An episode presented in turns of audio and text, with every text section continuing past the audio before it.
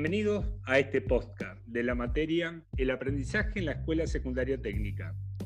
En esta ocasión vamos a ver una triada sobre el aprendizaje, la enseñanza y el proceso que involucra a las dos. En esta ocasión conversamos Ricardo Gutiérrez y quien les habla, Cufia Carlos. Le doy la palabra a Ricardo. Bienvenidos al podcast de la materia El aprendizaje en la escuela secundaria técnica. En esta ocasión conversamos Cufia Carlos y Gutiérrez Ricardo, realizando una mirada eh, crítica y reflexiva a los aportes que presentan las diferentes miradas acerca del aprendizaje escolar, la enseñanza y la tarea o actividad. Tomamos como referencia los podcasts de Odetti, Schwartman y Tarawau. Aproximaciones a la didáctica y la lectura del capítulo de aprendizaje de Spear y Palamidesi en ABC de la tarea docente. Vamos a comenzar hablando por lo que dice Gibbs y Palamidesi, que definen el aprendizaje como la modificación relativamente estable de las pautas de conducta externas, habla de, de las físicas, o internas, que habla de las mentales en función de lograr una adaptación al medio en que vive el organismo o el individuo.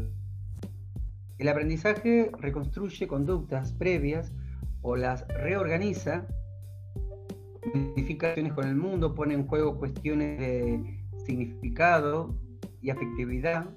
Es un proceso eh, donde hay cambios de conductas estables. Plantean que hay dos teorías del aprendizaje, que son las sionistas, donde hay proceso de asociación de estímulos y respuestas por condiciones externas.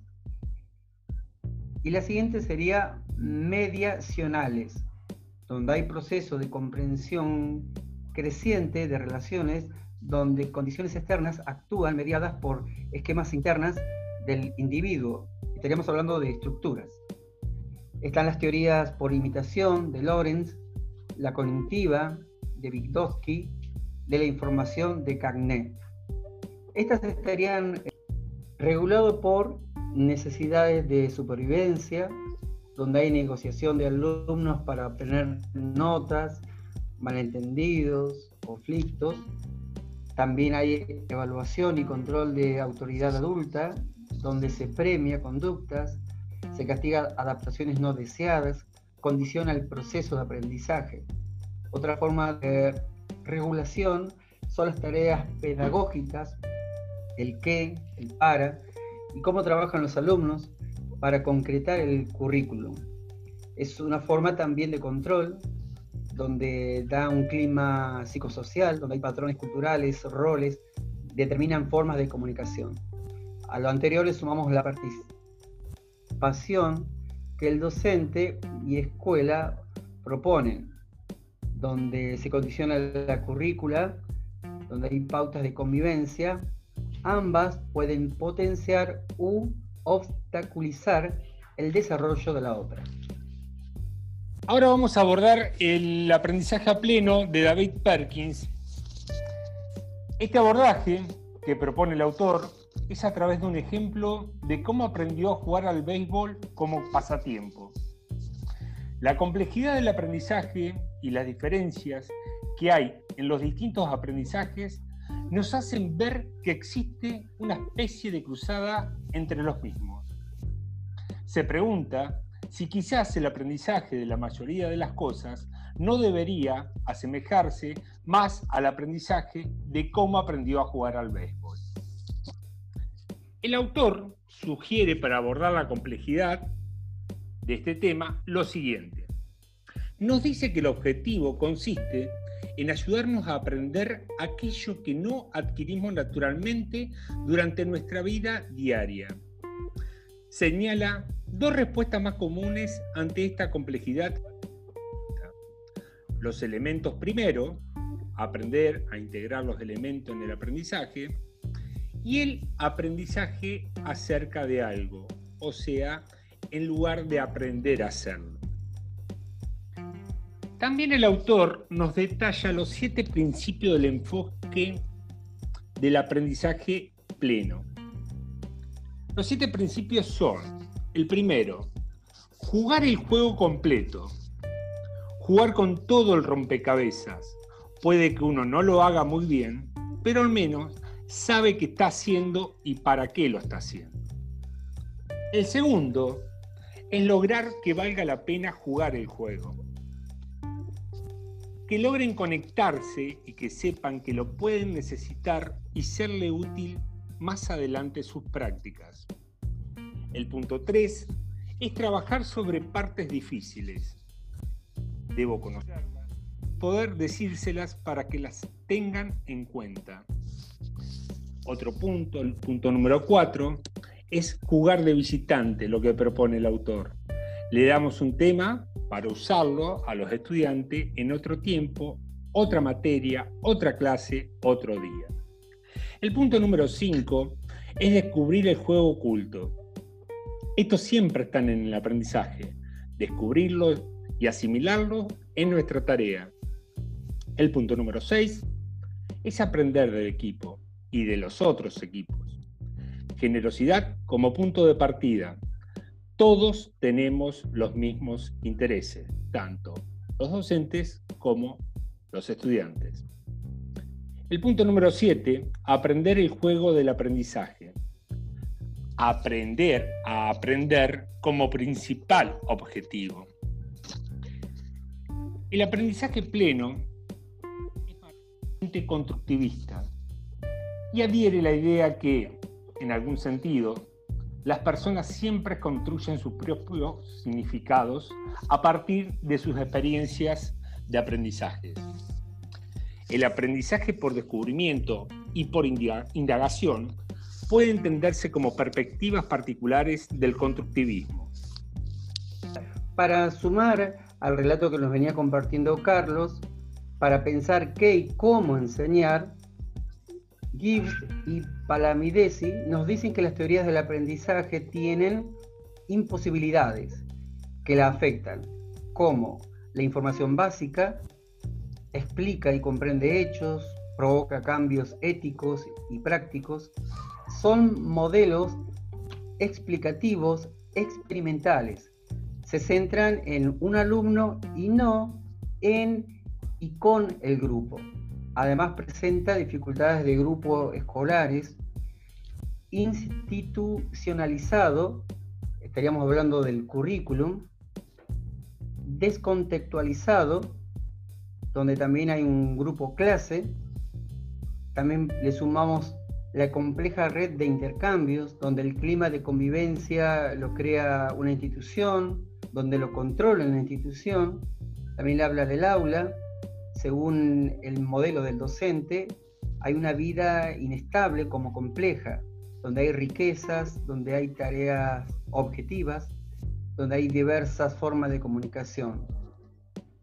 Además, hay niveles de intercambio intrapersonales, por ejemplo, estaríamos hablando de lo aprendido, los nuevos contenidos, los interpersonales entre alumnos, de la manera formal e informal, lo explícito y también lo implícito. Además, lo colectivo o grupal, donde el, alumno es miembro de un grupo con normas, pautas y actuación. También los autores describen cuatro puntos a tener en cuenta. El punto número uno, la enseñanza se anticipa o dirige a partir de ideas reguladoras. Acá estamos diciendo que los docentes en ejercicio responden a las situaciones y planifican su tarea orientados por ideas muy generales, por intuiciones, por imágenes de cómo comportarse, por criterios personales y no por leyes exactas o por teorías precisas. El punto número dos, a lo que hacen referencia los autores, son las situaciones de enseñanza, son que las situaciones de enseñanza, perdón, son multidimensionales y complejas. Son muchas las tareas que el docente debe hacer y trabajar. Elementos personales, materiales, culturales, afectivos, organizativos y sociales. Además, la enseñanza comprende acciones tendientes hacia objetivos muy variados y muy complejos. El punto número 4, la enseñanza es una actividad en cierta medida impredecible. La práctica del docente en el aula no puede predecirse completamente, pues son muchos los factores que intervienen en una situación de diálogo, en la conducta de un alumno o un grupo. Propones algo complejo y a veces la interpretación ocurre de diversas maneras. Para ir concluyendo el podcast, compartimos dos pensamientos que nos dejan Gibbs y Palamidesi para reflexionar. El docente debe decidir qué ideas e instrumentos utiliza para estimular el aprendizaje y además cómo entender y manejar esta complejidad. Además, el docente debe acortar el abismo entre las dos formas de mensaje o, comunicar, o comunicación que se establece en la escuela. Estaría el mensaje oficial, el que da el profesor en la escuela, donde marca eh, pautas, exámenes, donde el alumno sobrevive. Y el segundo mensaje sería de relación afectiva, donde se logra la participación en grupo, de la vida social que se establece en la misma escuela. Como mm, reflexión final me voy a, me voy a basar en lo que decía Perkins y mm, de qué manera yo entiendo el aprendizaje. El estudiante aprende cuando este conocimiento que pusimos en juego, al final de la clase, puede lograr guardarlo en un cajoncito. ¿Para qué? Para que otro día, otra clase, otro contexto, sabe que lo tiene, sabe que lo tiene ahí guardado, lo abre y lo usa. Ese conocimiento llegó a ser aprendido cuando lo pudo guardar en un cajoncito, desde el constructivismo. Eh, nada más, muchas gracias por escucharnos y Ricardo, si quieres cerrar. Bien, gracias por, como dice Carlos, por escucharnos. La verdad que todo esto nos lleva a luego tener una mejor práctica docente y la idea, la meta es poder ayudar al alumno en su proceso de aprendizaje. Gracias.